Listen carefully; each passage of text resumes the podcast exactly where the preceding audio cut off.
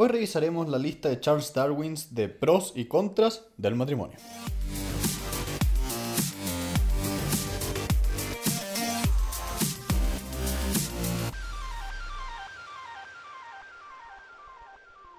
Hola a todos, bienvenidos a Elemental, su club de aprendizaje semanal. Mi nombre es Pedro y estoy acá con Santiago. Hola, hola.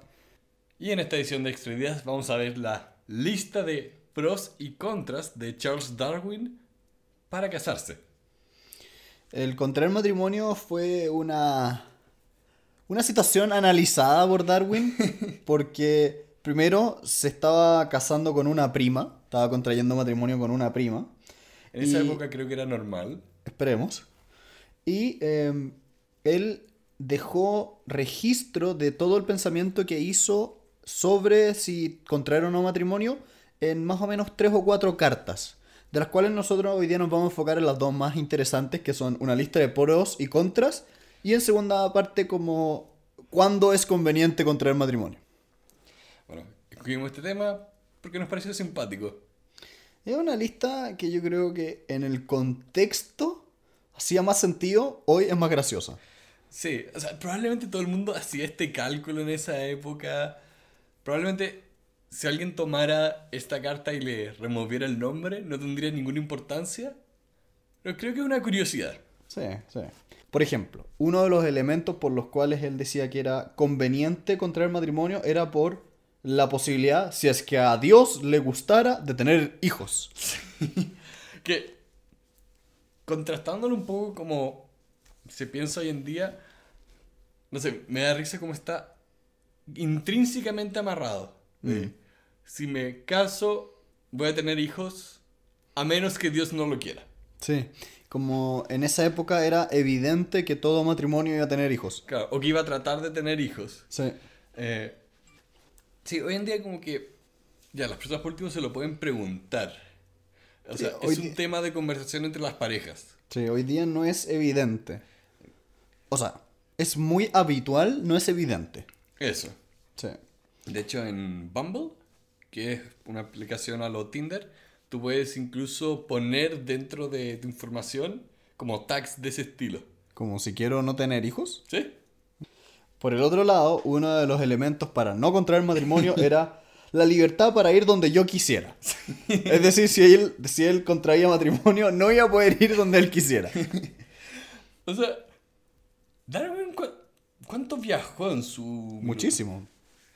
O sea, o más que nada, estaba pensando, déjame reformular la pregunta. ¿Cuándo hizo todos sus viajes? No lo sé.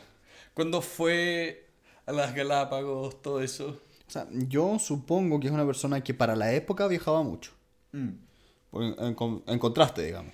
Sí, es- a mí me gustaría meterme después a Wikipedia y ver esa clase de información por, por curiosidad. Mm.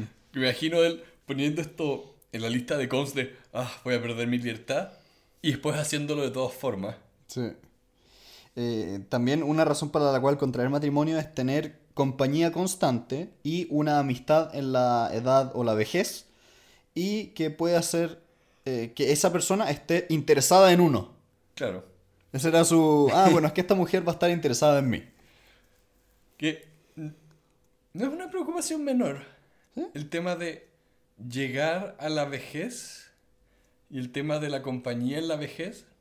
No sé, ¿te acuerdas en este libro de Walkable City? Que hablaba mucho de la soledad que se estaba produciendo en las personas mayores porque no salían de sus casas, no tenían a dónde ir y se aislaban solas. Mm. Pero esto igual contrasta mucho con uno de los contras que identifica eh, Darwin que dice no voy a poder tener conversaciones con hombres inteligentes en clubs. y aquí habla mucho de la época de este autor. Sí. De las mujeres eran vistas como inferiores intelectualmente y la verdadera como amistad intelectual estaba en hombre a hombre. Lo cual claramente es una estupidez, pero bueno. Pero incluso, es decirte, porque incluso en esa época, o sea, ya estaba, ya hace un tiempo existían todos los momentos literarios de mujeres, como revistas, libros. Creo que para la época de Darwin eh, ya se había escrito Frankenstein. No lo sé. Ahí es donde no tengo curiosidad, porque hay todo un movimiento O sea, en esta época es cuando empieza a surgir el... Las mujeres tienen que votar, tienen que salir todas estas cosas. Entonces me gustaría ver un poco la línea de tiempo. Me, se me da curiosidad. Mm.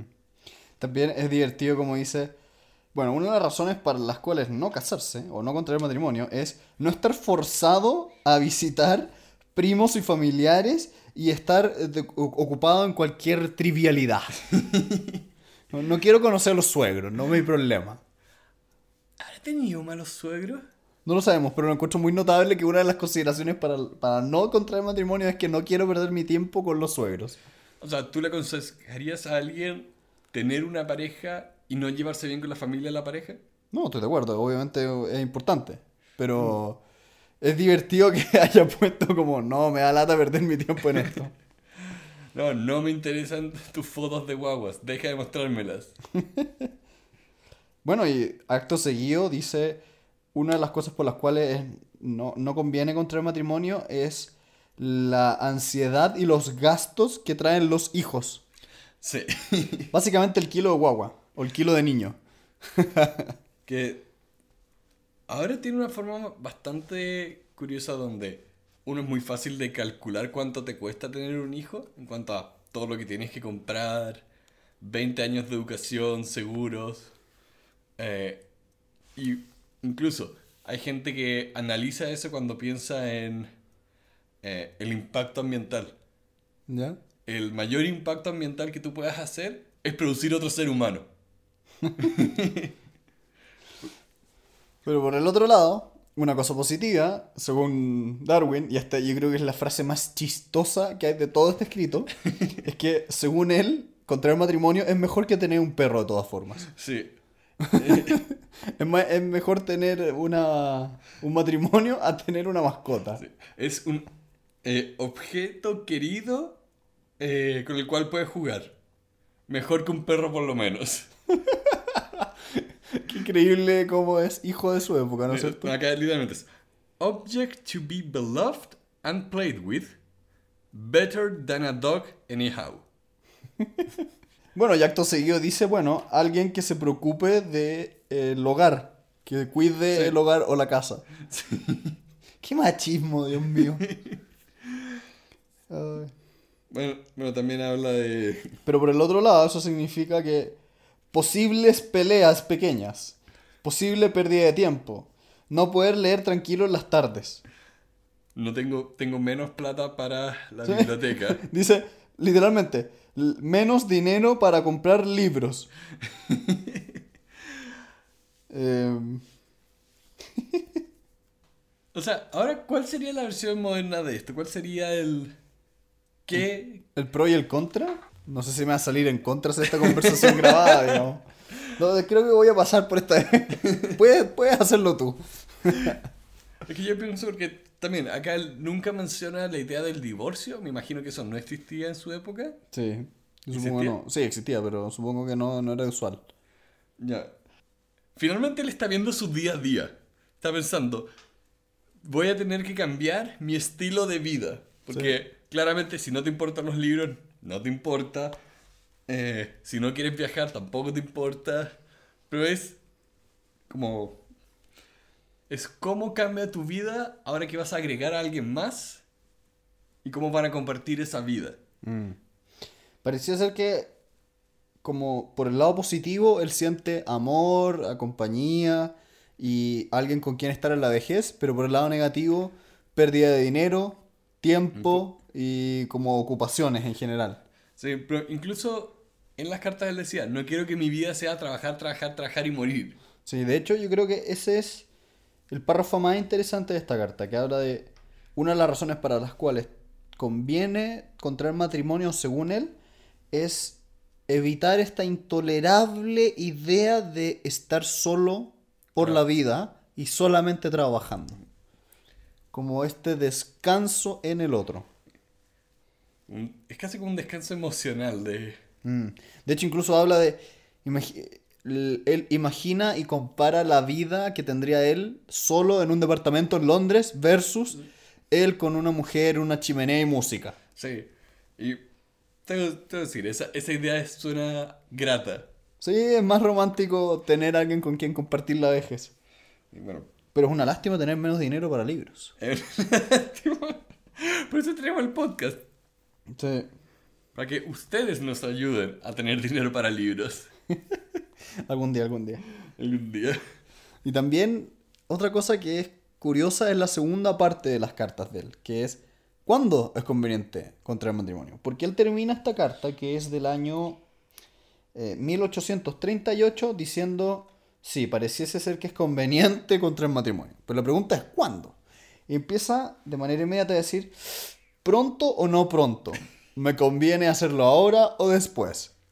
Y es divertido como ya en esta época, 1838, era un tema todos los gastos que significan una fiesta de matrimonio. Como él habla de todo el problema y los gastos que significarían contraer matrimonio, comprar una casa, eh, comprar muebles, eh, llamadas, eh, incomodidad, que la gente me pregunte. También, por ejemplo, dice, voy a tener que empezar a acostumbrarme y ordenarme a tener que salir a caminar con mi, con mi mujer todos los días. Pero nadie lo obliga. Pero me, da- por eso me da risa ese- esa declaración. Parecía, yo leyendo esto así como netamente superficial, me da la impresión de que era como un- una cosa habitual salir a caminar a una determinada hora. Supongo que era así. Supongo. Ahora es habitual ver Netflix. Sí. Si es que lo ven. Ah, Ah. ya no pueden verlo porque no hay cámara, pero estamos haciendo gestos. sí. Y un punto más que no me esperaba encontrar, que ya él tenía preocupaciones de estar muy cansado si es que tenía hijos. Sí. De qué pasa si tengo eh, una- hijos muy tarde y ya no tengo la paciencia. Y también decía, con la juventud hay flexibilidad de mente. Sí. Eso no se me había ocurrido que ya era un concepto en esa época. Sí. Igual encuentro fascinante esto porque habla tanto en dos planas, una carta cortita, de una cosmovisión de la sociedad. De cómo funcionaban los roles, quién hacía qué, cómo eran los ritmos sociales, cómo eran los usos. Y qué tan distinta sería esta misma carta escrita hoy. ¿Cuáles serían los pros? ¿Cuáles serían los contras? ¿Qué, qué elementos tomar en consideración para contraer matrimonio? ¿Pronto o no tan pronto? Y también, eh, que por ejemplo, ¿cómo cambiaría esta carta con, por decirlo, el estatus socioeconómico de la persona? Yo no, te, no, no sé si es que... ¿Cuál era el, el, el como estatus socioeconómico de Darwin? Me imagino que suficientemente acomodado para poder haber viajado. Sí, ser profesor universitario, que parecía ser que era importante eso. Sí. Porque me imagino como, como habría sido el diálogo de una manera distinta de no ir a, no comprar una casa, sino mudarme a la casa de... Me imagino las millones de versiones que puede tener esta misma carta, dependiendo de qué persona era, dónde vivía en el mundo. Sí. Y como una nota de esperanza para los que nos escuchan, Darwin efectivamente tomó la decisión de contraer matrimonio, contraer pronto el matrimonio, se casó dos meses después, y vivió toda su vida y tuvo 10 hijos. Por lo tanto, es muy interesante ver cómo Dios esta quiso. persona, Dios proveyó, como esta persona es capaz de mostrar que uno puede trabajar mucho y al mismo tiempo tener familia. Lo cual es interesante, ¿eh? porque no sé si todo el mundo logra esa compatibilidad. Muchas veces el trabajar mucho hace que abandonen las familias. Sí. Bueno, ahí es difícil saberlo porque fue hace tanto tiempo, pero también qué tipo de vida tenían ellos como familia o cuánto era el nivel de trabajo que tenía. Creo que el desafío del siglo XXI va a ser encontrar ese equilibrio de vida personal y vida laboral. Sí. En fin, el día de hoy hemos tenido un interesante viaje en el tiempo a través de una carta de un gran hombre. Y descubrimos que Santiago no quiere atreverse a dar su versión de esta premisa. Creo que puede ser complicado y podría salir muy mal. o muy bien, no lo sabemos. no quiero correr el riesgo.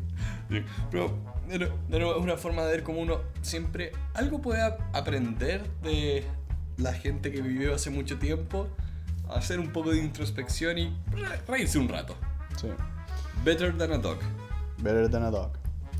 Y con eso les mandamos un gran saludo a todas las personas que nos siguen escuchando toda la semana. Los invitamos a escucharnos en Spotify, YouTube, iTunes, Apple Podcasts, Google Podcasts, Stitcher y todas las otras plataformas en las cuales ustedes escuchen su podcast.